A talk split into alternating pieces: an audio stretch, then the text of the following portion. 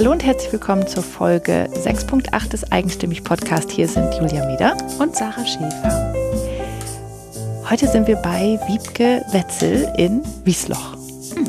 Genau. Und das ist, äh, wenn ich da noch dran denke, das war ein, ein Zimmer zum Staunen. Ja, total. Das, also das, dieses Arbeitszimmer ist immer so toll. Ich hätte da stundenlang noch gucken können, weil es einfach ganz viel Bücher und ganz viel Kleinigkeiten gab, die einfach, die, ähm, sie hat ja auch ihre Sketchnote und, und, und ja. äh, Kunstsachen da überall. Und äh, oh, es, war, es war einfach so schön. Und daran merkt man auch, dass Wiebke ganz viele unterschiedliche Leidenschaften hat, mhm.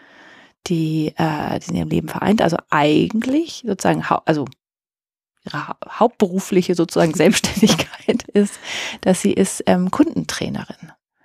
Ja. Äh, naja, Trainerin für Kunden. Kontakt, ja, oder Kundenberatung. Beratung. Ja. Genau. Und macht viel auch so mit Beschwerdemanagement und so. Ne? Genau. Da aus der Ecke kommt sie und trainiert Menschen damit, wie sie besser mit Kunden und ihren Bedürfnissen umgehen können. Ja, das stimmt. Und was so witzig war, sie erzählt, ähm, dass sie das eben auch, da verbindet sie zwei Sachen. Sie macht zum Beispiel auch wunderbare Sketchnotes. So mhm. haben wir sie auch kennengelernt. Sie hat auf einem Event, ähm, wo wir zusammen waren und äh, das ist von einer, von so einer ähm, HIP heißt diese Gruppe in Heidelberg und da ist Jane Mitglied und die hat uns mitgenommen und da haben wir ähm, den ganzen Tag Wiebke dabei zugeguckt, wie sie live Sketchnotes gemacht hat. Das ist ähm, Graphic Recording. Graphic Recording ja, heißt das genau. Cool. Mhm. Und das halt live bei bei ähm, bei Vorträgen. Das war schon echt faszinierend. Und das bindet sie eben auch in ihre Trainings ein. Da macht sie Videos, wie sie eine Sketchnote aufbaut. Also eine Sketchnote, die erklärt Zeichnungen, die Lerninhalte visualisieren. Das nimmt sie auf und erklärt dazu. Und dadurch, dass du zwei Ebenen hast, also dass du hörst, was wie gesagt, und dass du gleichzeitig siehst, wie sie das aufbaut, visuell, ist das halt ein ganz toller Lerneffekt.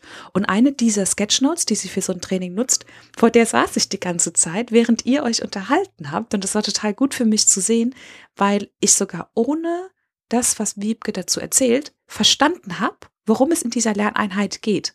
Und das ist, finde ich, schon das ist eine Leistung. Eine Leistung. Ja. Also mal von dem ähm, zeichnerischen Talent abgesehen. Ja. Ich hatte so einen Hund gemalt, auf den habe ich die ganze Zeit geguckt. Ich habe auch ein Foto gemacht. Und natürlich wieder Natürlich hast du ein Foto von Hund Nein, ich habe ein Foto von der Sketchnote gemacht, auf der auch ein Hund zu sehen ist. ähm, ja, und wir haben noch äh, etwas Neues. ähm, wir das haben ist nämlich ein kleiner, ein kleiner, nein, kein Streit, ein, ein, eine kleine Uneinigkeit zwischen uns beiden. Genau. Und zwar, äh, wenn du uns schon öfter zugehört hast, dann weißt du ja auch teilweise, was wir so für Abschlussfragen stellen. Das sind immer so diese etwas größeren, reflektierenderen Fragen, die manchmal auch tiefer gehen. Und ich bin der Meinung, dass ich diese Frage wie immer gestellt habe. Aber es ist was anderes bei rausgekommen, weil Sarah ist nämlich der Meinung, ich habe was anderes gefragt. Sarah, und Wiebke war auch der Meinung. der Meinung. genau, Sollen wir sagen, welche Frage das ist, damit, äh, also ich, wir finden ja nämlich du, liebe Hörerin, solltest da genau hinhören. Das ist die letzte, die letzte Frage. Frage genau. genau. Einfach genau hinhören und dann kannst du ja mal überlegen, ob du das so verstehst wie Wiebke und ich oder ob Julia vielleicht doch was anderes gesagt hat. Wir wären da über deine Meinung sehr froh. Jedenfalls sind wir froh, dass Wiebke die Frage so verstanden hat, weil natürlich damit cool ist, ja. eine richtig coole Antwort ja. rausgekommen ist und mal was anderes rausgekommen ist. Ja, genau. Und es geht darum, ob es eine ein Mensch sind oder mehrere, können wir genau. sagen. Ja, also da wir, bitte, das, das wär, würde mich jetzt mal interessieren. ja, uns alle. Gut, auf jeden Fall wünschen wir dir jetzt ganz viel Spaß mit Wiebke. Wir sind heute in Wiesloch bei Wiebke Wetzel. Das sind sehr viele Ws, merke ich gerade. Ja, sind das. Schön, dass wir hier sein dürfen. Ich freue mich, dass ihr hier seid. Ja, und ich äh, wir haben gerade schon gesagt, ähm, Sarah hat natürlich den Vorschlag gemacht, weil sie äh, ja das Fotografenauge hat. Äh, wir sollten doch einmal einfach durch das Zimmer gehen, einmal ringsherum und dann würden wir wahrscheinlich schon ziemlich viel von dem abdecken, was dein Leben so ausmacht, Wiebke. Ich denke ja. Ja, es ist nämlich ein sehr, ein sehr spannendes Zimmer. Es ist dein Arbeitszimmer und ähm, es sind einfach sehr viele Details drin, die sehr, sehr schön sind, sehr spannend sind. Und du hast auch gerade schon gesagt, und du hast mehrere Leidenschaften und die haben unterschiedliche Gewichtungen in deinem Leben und ähm, du hast sie aber alle irgendwie integriert und darüber wollen wir jetzt alles erfahren. Erzähl doch mal und fang an, wo du anfangen möchtest. Gut, die erste Leidenschaft, die ihr hinter mir seht, ist das riesige Bücherregal. In der Tat. ja. Mit vielen, vielen, vielen, vielen Büchern in zwei Reihen, weil wir schon gar nicht mehr wissen, wo wir sie hinpacken können. Also Lesen ist ganz klar die eine große Leidenschaft schon immer. Früher als Kind bin ich manchmal extra früher aufgestanden, beziehungsweise habe den Wecker extra früh gestellt, damit ich vor der Schule noch eine Stunde lesen konnte. Und schön. das heißt was, denn ich bin keine Frühaufsteherin. ich bin eine absolute Nachteule. So hat das dann immer angefangen. Ähm, und auf dem Bücherregal seht ihr auch schon so diverse andere Sachen. Zum Beispiel, was dir so ins Auge gefallen ist, gleich diese kleinen Schächtelchen. Mhm. Das sind ähm, Schächtelchen, die mein Vater macht, Streichelschachteln, Welten aus Papier in einer kleinen Streichelschachtel. Und von ihm habe ich geerbt so die Leidenschaft für Grafik, ja. Design. Wenn ich mal was zu diesen äh, Schächtelchen sagen darf, ähm, also das hat mich gerade magisch angezogen, weil das wirklich so eine kleine Welt, also, also es ist in einer Streichholzschachtel zusammengefaltet und man muss das dann zusammenbauen und zusammenstecken mhm. und dann entfaltet sich eine Welt und es gibt ganz viele verschiedene und das ist eine, ja, eine Welt in einer Schachtel. Ja, genau. So nennen wir das auch. Ach, okay, gut. ich mache da auch manchmal mit bei der Firma, auch wenn ich noch keine Schachtel entworfen habe. Und, ähm, aber ich habe halt diese Leidenschaft für Grafik, für Zeichnen geerbt und dafür mit Stiften irgendwas zu machen. Und dadurch kennt ihr mich ja auch. Mhm, genau. Also ihr habt mich kennengelernt an einem Tag, an dem ich für ein Netzwerk, in dem wir alle Mitglied sind, Graphic Recording gemacht habe auf einer Veranstaltung. Also die Vorträge mitgeschrieben habe auf Flipcharts mit Zeichnungen. Mhm. Genau, also äh, nennt man, das nennt man auch Sketchnotes. Ne? Genau, ja, also genau. Sketchnotes in klein, in groß nennt man es dann meistens Graphic Recording und äh, ist aber im Prinzip das gleiche. Mhm. Nur die, das Format des Papiers ist ein bisschen anders. Also Sketchnoting ist so eine Leidenschaft. Das habe ich vor ein paar Jahren mal angefangen und mache das halt so, dass ich mich manchmal hinsetze mit einem TED-Talk oder mit einem anderen Vortrag und einfach mal Sketchnote für mich selber. Und bei dieser Veranstaltung war das jetzt zum ersten Mal live. Dass mir also Leute zugeguckt haben dabei. Und da war ich war auch mächtig nervös vorher. ah, das hat riesen Spaß gemacht. Also was ich daran so liebe, ist, dass ich auf eine ganz andere Art zuhöre mhm. weil ich halt live quasi die Essenz raushole aus so einem Vortrag und aufs Papier bringe und gucke, was ist da wichtig und wie kriege ich das zusammengefasst mhm. auf dem begrenzten Raum, den ich dann halt habe. Ja, die Essenz, das, das finde ich sehr schön. Ähm, kannst du noch ein bisschen mehr darüber erzählen, wie das ist mit dem, mit dem Zuhören? Also wie, wie, weil man weiß ja noch nicht, was kommt. Also wenn man so einen TED-Talk hört, woher weiß man dann sozusagen, was man in dem Moment dann zeichnet? Also beim TED-Talk höre ich mir vielleicht mal zweimal an. Okay. Das kann, kann mhm. ich, aber wenn ich es live mache, natürlich nicht. Deswegen war ich auch so nervös, weil ich dann gesagt habe, wusste, ich habe genau einen Versuch. Ja. Ähm, dass das Papier nicht zu groß ist, aber auch nicht zu klein. Zu groß ist mir bei einem Vortrag passiert, da war es erst halb voll und der Vortrag war zu Ende. Ups. genau. Dann habe ich aber in der Diskussion kam dann noch genug, um das Papier dann noch voll zu kriegen. Umgekehrt ist häufiger das Problem, dass ich zu viel habe und dann wirklich rausschmeißen muss ja, wie ich das rausfiltere, das ist ganz viel auch einfach, was resoniert. Ich hatte meistens vorher gar keine Idee. Jane war der einzige Vortrag, den ich vorher kannte, weil mhm. sie ihn mit mir geprobt hatte. Alle anderen kannte ich nicht und hatte gar keine Idee, was kommen wird. Und dann halt mal geguckt. Ich wusste nur die Überschrift. Schön. Aber das machst du ja eher so nebenher, ne? Genau. Das ist äh, also ich würde es jetzt nicht als Hobby bezeichnen, aber das ist eher noch in den Anfängen, sagen genau, wir es mal so. Genau. Ich habe schon überlegt, ob ich da ein Geschäft draus mache, aber bisher ist es ein Hobby. Das Einzige, wofür ich selber benutze, ist, das ist dieses Whiteboard, was ihr da hinten seht machen wir mal ein bisschen weiter im Zipper. Äh, ich mache manchmal Trainingsvideos für meine Trainees, wo Aha. ich dann Whiteboard-Videos zeichne. Das ist ja auch Sketchnoting, dass ich, aber da habe ich mir vorher natürlich eine Struktur überlegt und das habe ich dann auch vorher genau geplant, was kommt wohin, was kommt wann. Und äh, das benutze ich, wenn ich äh, ein Training gebe, zum Beispiel Kundenkommunikation und dann im Vorfeld denen schon das eine oder andere Wissensteil vermitteln will, dass sie es dann im Training nur noch reaktivieren. Dann haben sie es zweimal gehört, dann sitzt es besser. Ah, okay. Und der Vorteil ist, ich habe selbst festgestellt, ich habe mir viele Trainingsvideos angeschaut von anderen. Ich habe gedacht, wenn ich da einfach einen Kopf habe, der in eine Kamera redet, dann schalte ich ab. Mhm. Dann bin ich vollkommen unkonzentriert nach 30 Sekunden, vielleicht nach einer Minute. Dann fällt mir schwer zuzuhören. Wenn ich aber sehe, wie jemand da sketchnotet währenddessen, bleibe ich voll konzentriert. Und das ist auch das Feedback, was ich von den Trainees kriege. Beziehungsweise, wenn ich dann abfrage, das Wissen, was in dem Video drin war, an was sie sich erinnern. Da kommt nahezu immer, kriegen wir alles zusammen. Und woran liegt das? Ist das, weil das eher, ja, weil man, ja, tatsächlich wahrscheinlich, weil man dabei bleibt, oder? Mhm. Und es gibt ja auch Menschen, die, die lernen besser durchs, durchs Sehen es gibt ja ganz verschiedene Lerntypen, ne? Mhm. Das mit dem, mit dem Hören, selber aufschreiben und so weiter. Es sind nicht unbedingt Lerntypen, wie man inzwischen weiß, sondern es ist immer besser beim Lernen mehrere Kanäle gleichzeitig aktiv ah, okay. zu haben. Ja. Je mehr Kanäle, also wenn ich sehe und höre, funktioniert das besser. Wenn ich sehe und höre und mitschreibe, funktioniert das noch besser. Und wenn ich nur höre, dann ist es schwierig. Es ist ja auch so, muss man mal ganz ehrlich so sagen, man hat ja, also ich zumindest, ich kann jetzt mal von mir reden. Ich habe jetzt, ich habe schon einige Online-Kurse gekauft und fange dann immer ganz begeistert an und das Thema interessiert mich auch weiterhin, aber ich schaffe es nicht, die zu Ende zu machen, mhm. weil es oft wirklich, dass mir schwer fällt, sozusagen mich dahin zu setzen und mir Videos anzugucken. Mhm. Es geht ja. mir ganz genauso. Ja. Also ich meine, ich habe auch schon viele Online-Kurse gemacht und immer dann, wenn es wirklich nur so Gesicht spricht in die Kamerakurse sind, dann fällt es mir enorm schwer. Dann muss das für mich sehr wichtig sein, dass ich das weitermache. Wenn es hingegen was ist über Software, wo dann gleich noch gezeigt wird, wie das dann nachher alles funktioniert, wo ich dann wirklich was für die Augen zum Gucken habe, fällt mir es leichter. Das stimmt. Und das gibst du dann halt den Leuten, ja, wenn mhm. du, wenn du diese Videos machst. Wir sind ja jetzt tatsächlich schon beim nächsten Thema, nämlich, was auch noch deine Leidenschaft ist, was du nämlich quasi ja eigentlich hauptberuflich machst. Du ähm, nennst dich die Kundenzauberin. Genau. Was, äh, was machst du da genau? Erzähl doch mal. Ich bin Trainerin für alle Themen rund um den Kundenservice. Also ich komme selber aus dem Kundenservice. Ich habe fast neun Jahre im technischen Support gearbeitet.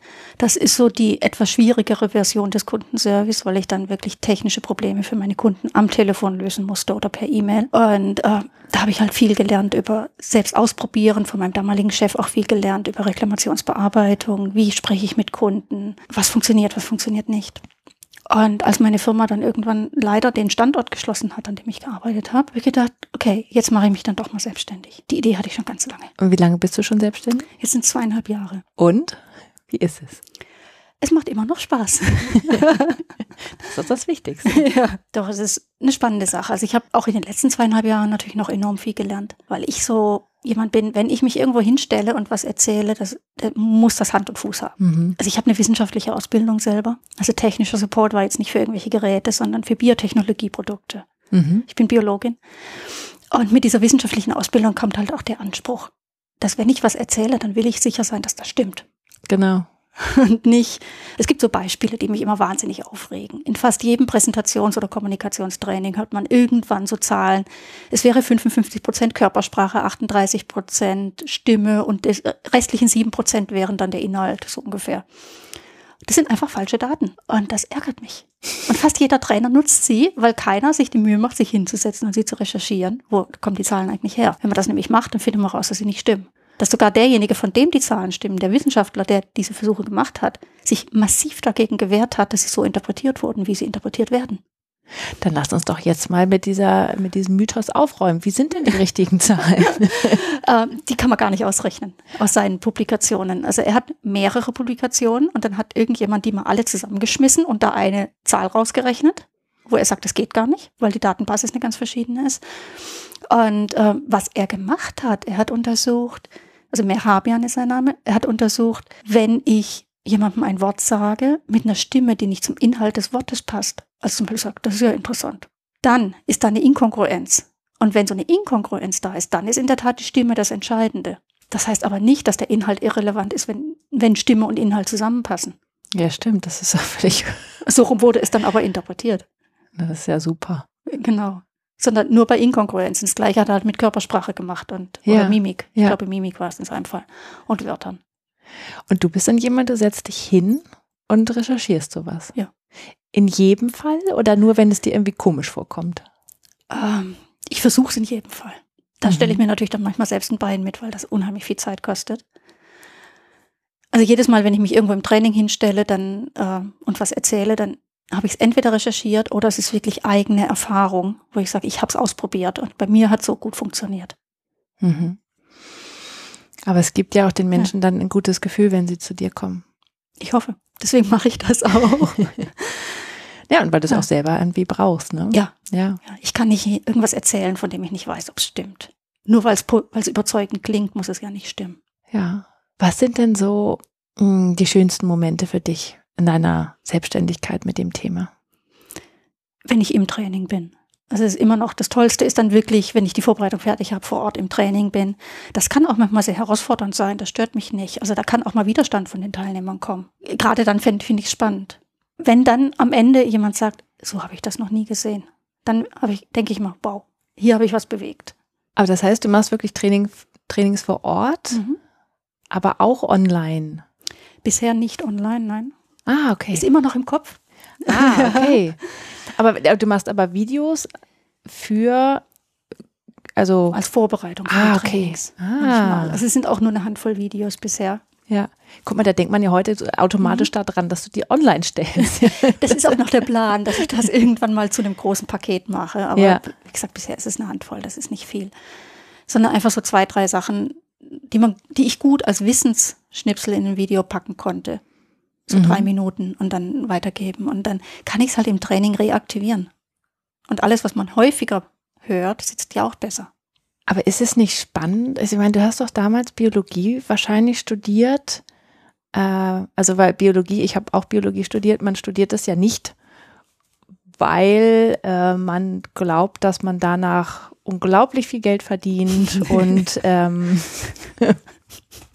was weiß ich, was damit macht äh, sondern man studiert das ja meistens, weil es einem einfach das Thema Spaß macht. In der Regel. War ein bisschen anders bei mir. Na dann erzähl doch mal. Weil wie, also wie kommt man zu dem also, Thema reich werden über Biologie in meiner ersten Vorlesung, wirklich allererste Vorlesung, Zoologie, erster Tag, kam der Prof rein und hat gesagt, ich hoffe, meine Damen und Herren, Sie wissen, was Sie hier wollen, denn Sie werden auf jeden Fall arbeitslos sein. Es war bei mir ungefähr genau das gleiche. Bei mir fiel das Wort Taxifahren dann noch. Okay. das war damals auch die Perspektive, die wir so ungefähr hatten. Ja. Hat sich ein bisschen geändert inzwischen. Mhm.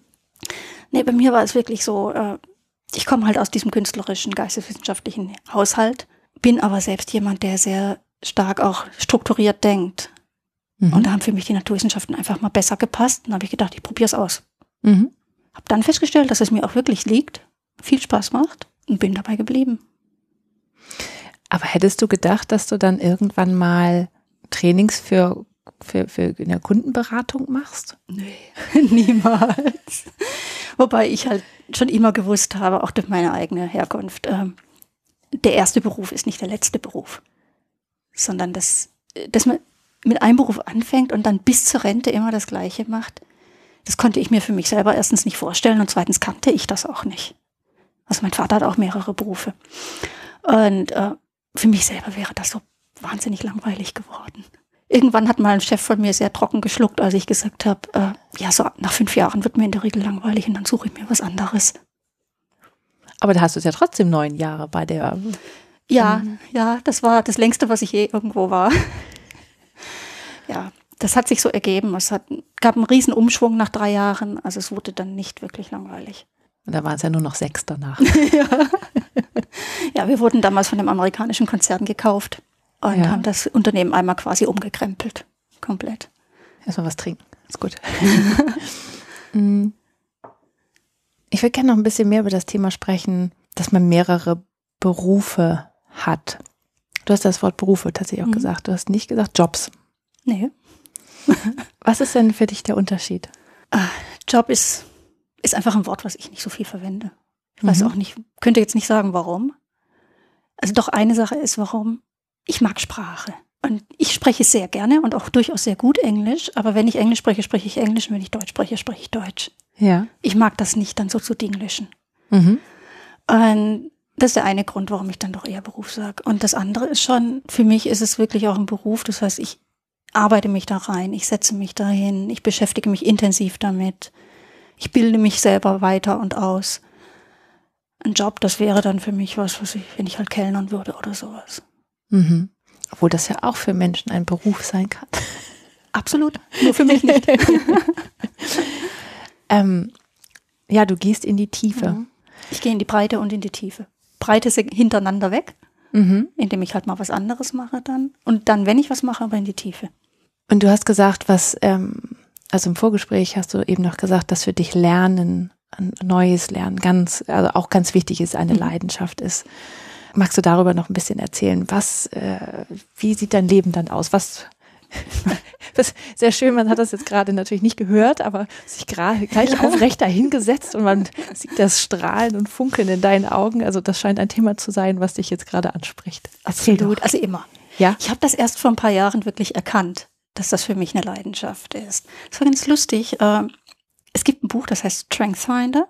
Ist mhm. einer der wenigen Persönlichkeitstests, die ich gut finde. Die meisten sind ganz grauenvoll schlecht, aber den finde ich interessant und gut. Und da kam bei mir als erste, als größtes Talent raus Lernen. Ich habe das nie als Talent wahrgenommen. Das war halt für mich was, was ich gemacht habe. Ich kann so ein bisschen erzählen. Ich habe gerade gestern wieder darüber gesprochen, weil ich für meinen Vater auch die Webseite mache und Grafik am Computer. Da hat er gesagt, ja, und dafür die neue Webseite, die und die Grafik, das stelle ich mir dann vor mit Animation. Und dann geht bei mir gleich so ein, nicht oh weia, Animation kann ich nicht, sondern, oh wow, Animation kann ich noch nicht. War dann gleich der Gedanke. Habe ich aber schon lange auf der Liste, was ich mal lernen will. Jetzt habe ich auch einen Grund, das zu lernen. Mhm. Also sitze ich mich hin und lerne jetzt halt Animation, 2D-Animation am Rechner. Ja, das ist schön. Das heißt, mhm. du nimmst das, das Leben als, als Gelegenheit wahr, mhm. zu lernen. Ja. Und dann mal gehst du mal in die Breite, beziehungsweise und dann halt aber auch wirklich in die mhm. Tiefe. Ach, ich gehe nicht immer so extrem tief, dass ich mich jetzt wirklich mit jedem letzten kleinen Detail beschäftige. Aber ja, doch. Also wenn ich Animation einigermaßen ordentlich jetzt lernen will, dann muss ich etwas in die Tiefe natürlich dafür. Aber da hast du auch richtig Lust drauf, das Total. sieht man. Ja. Und wenn ich es dann kann, dann ist okay. Ja. Und dann kommt das nächste. Ja. Aber dann macht es für dich ja natürlich auch tatsächlich Sinn, Trainerin zu sein. Ne? Ja. Das passt irgendwie. Ja. Weil du vermittelst anderen, wie sie lernen. Oder äh, mhm. äh, du vermittelst anderen Wissen. Und das für dich einen hohen Wert hat. Ja, ja, also es ist Wissen und Können, was ja ein großer Unterschied ist für mich. Ich vermittel gar nicht so wahnsinnig viel Wissen. Ich meine, Beschwerdemanagement, das meiste, was wir da machen, machen, braucht man gesunden Menschenverstand für. Und die Reflexion, dass man halt gucken, was funktioniert, was funktioniert nicht. Wenn ich mit dem Kunden so spreche, dann wird er eher noch wütender. Wenn mhm. ich mit dem Kunden so spreche, beruhigen sie sich, okay, dann mache ich das weiter so. Also das meiste von dem, was ich in den Trainings mache, ist gar nicht so viel Theorie, sondern viel auch diskutieren mit den Teilnehmern mal, was passiert, wenn solche Diskussionen. Wie reagiere ich, wenn die Kunden das und das machen? Und ähm, halt das Können vermitteln. Oder anregen, dass sie das Können selber entwickeln wollen. Denn in acht Stunden kann ich kein Können vermitteln. Mhm. Sondern da geht's wirklich nur das, ja, diesen kleinen das anzupflanzen bei denen, dass die sich selbstständig damit weiter beschäftigen.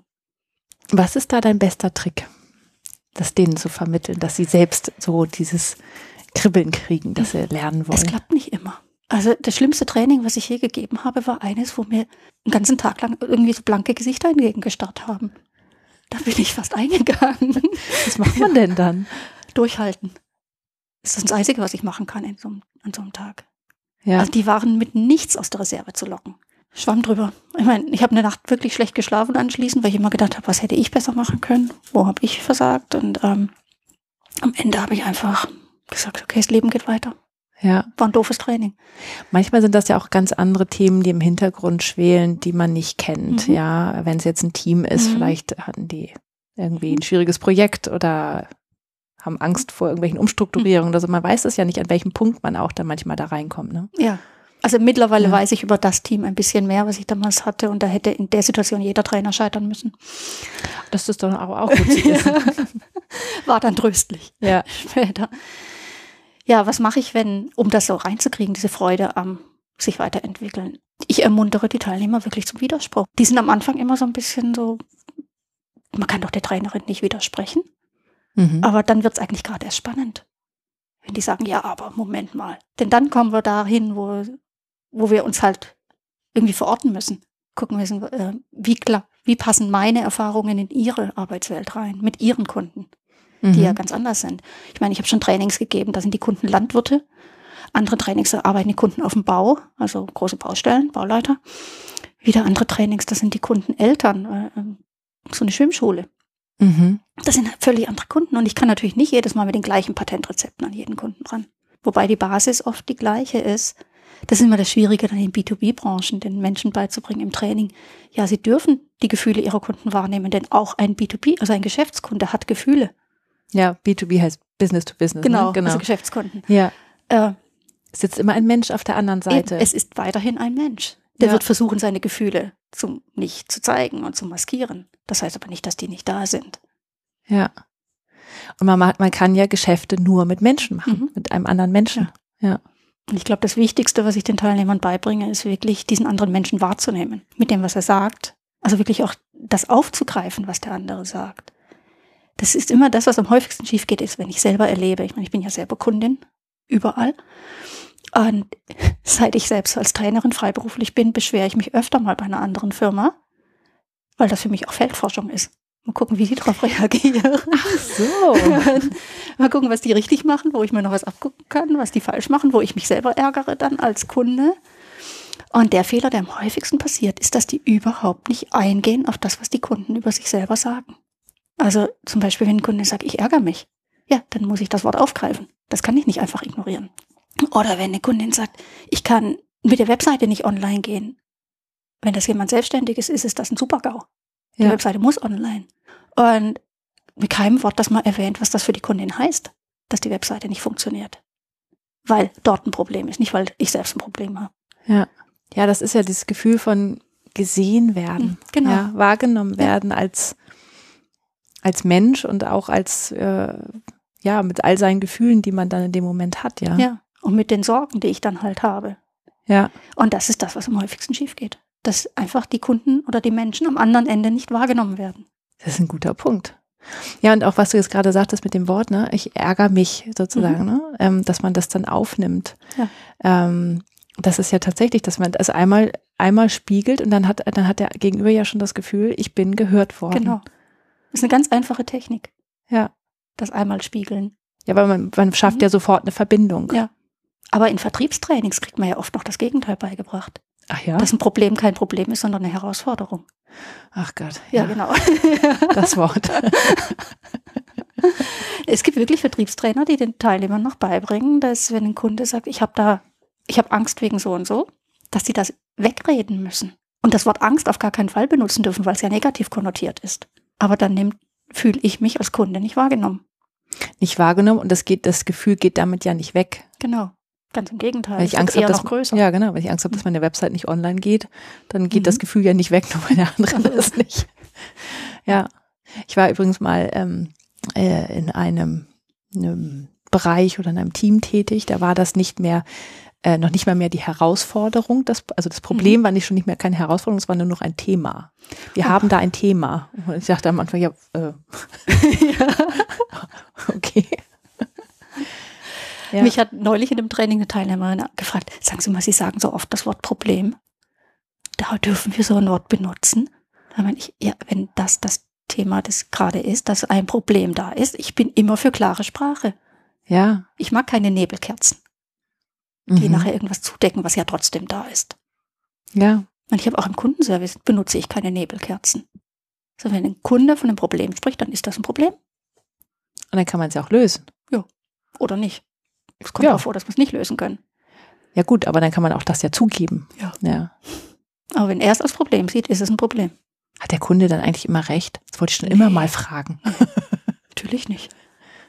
Seht ihr, ne? der, Kunde, der Kunde ist König und hat Mhm. immer recht. Ja. Ich mag Kundenservice viel mehr auf Augenhöhe.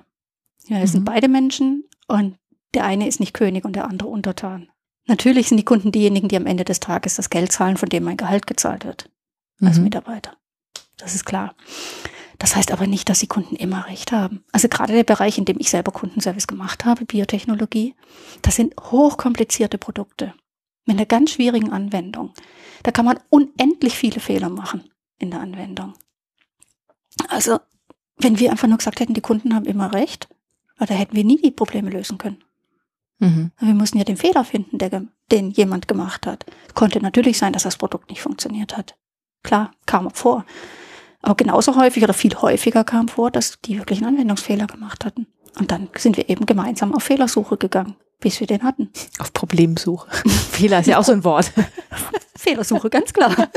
oder Troubleshooting dann auf Englisch. Ja. Ähm, ja. Du bist jetzt seit zweieinhalb Jahren selbstständig. Hättest du, hast, hast du jemals gedacht, dass du dich selbstständig machst? Ja, schon lange. Schon Ja. lange.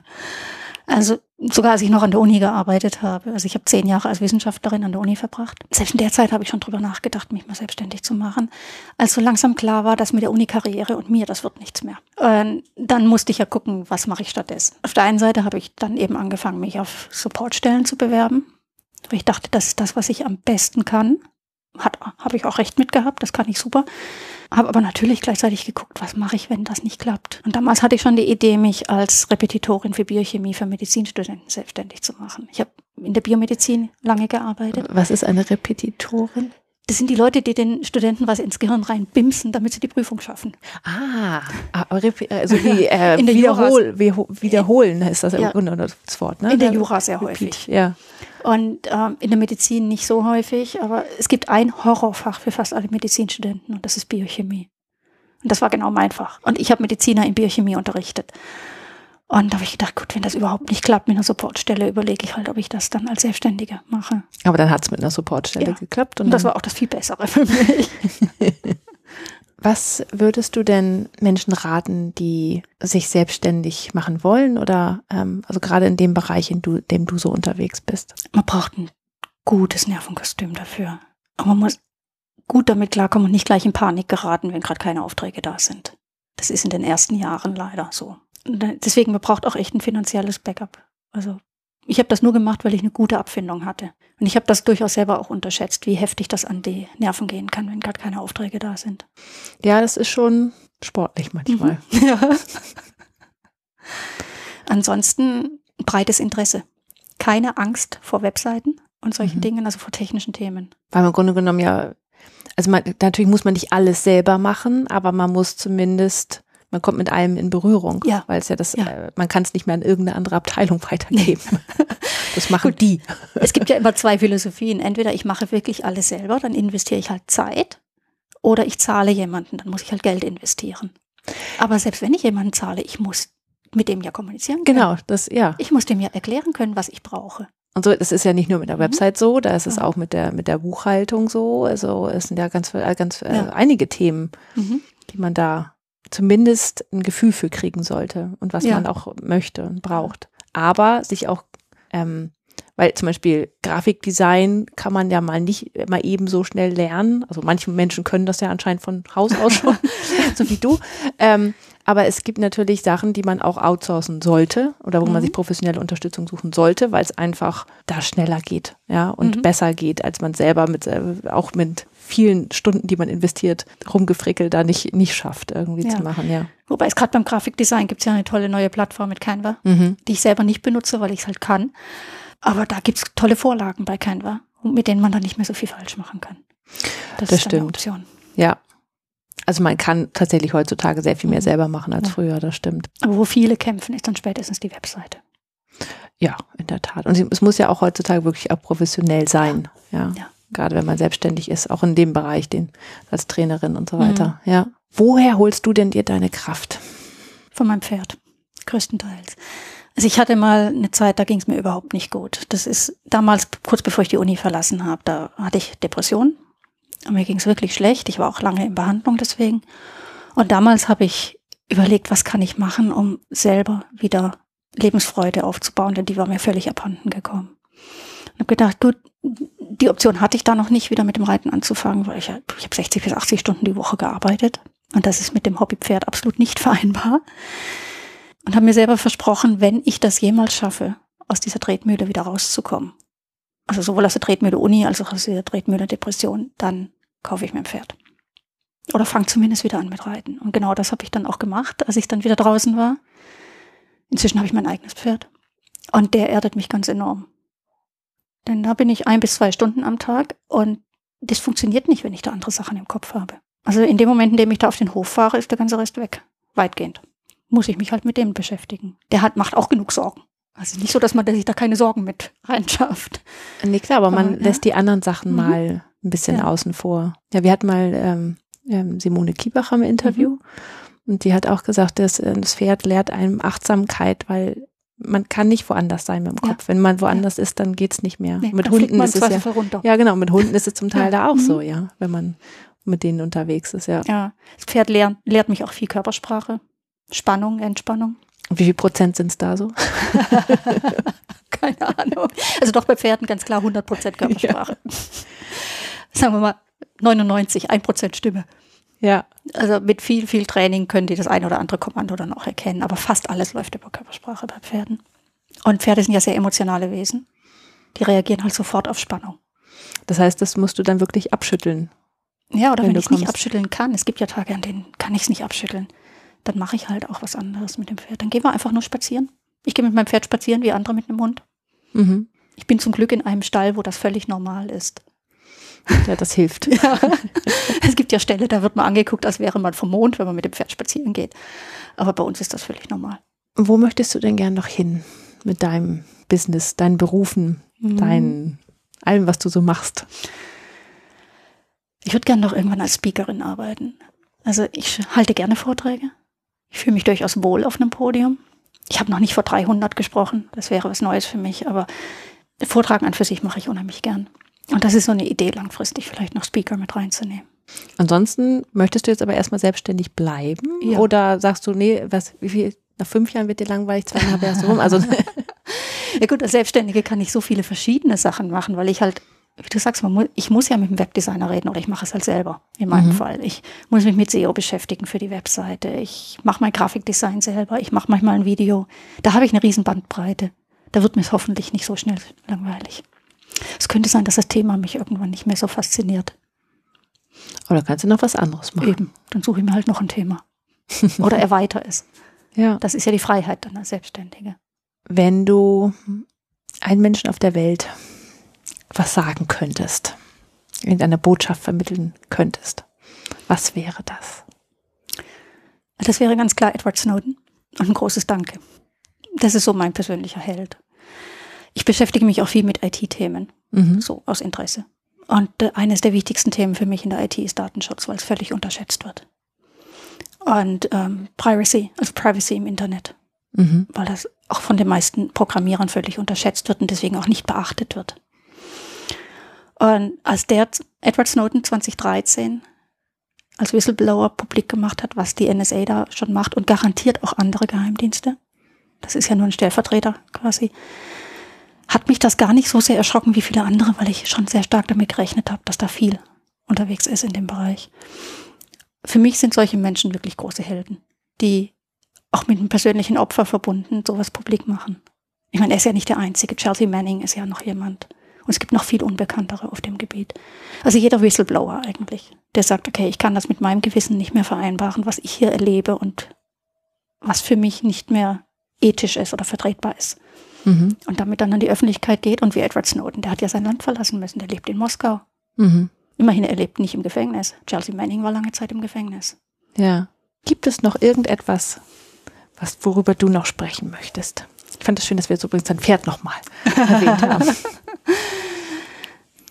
Ich glaube, wir haben ziemlich viel abgedeckt. Ja. Mhm. Liebe Wiebke, ich danke dir ganz herzlich für dieses Gespräch. Und jetzt werden wir hier noch mal ein bisschen in deinem Zimmer stöbern. Und ich bin mir ganz sicher, also das heißt Zimmer stöbern, das hört sich jetzt ein bisschen fies an. Ähm, ich bin mir ganz sicher, dass wir tatsächlich noch ein paar Sachen finden, sozusagen, wo, über die wir auch noch hätten sprechen können, weil das ist wirklich, es ist so vielseitig, was du machst, wofür du dich interessierst. Und ähm, mach weiter so. Hat Spaß gemacht, mit dir zu reden. Dankeschön.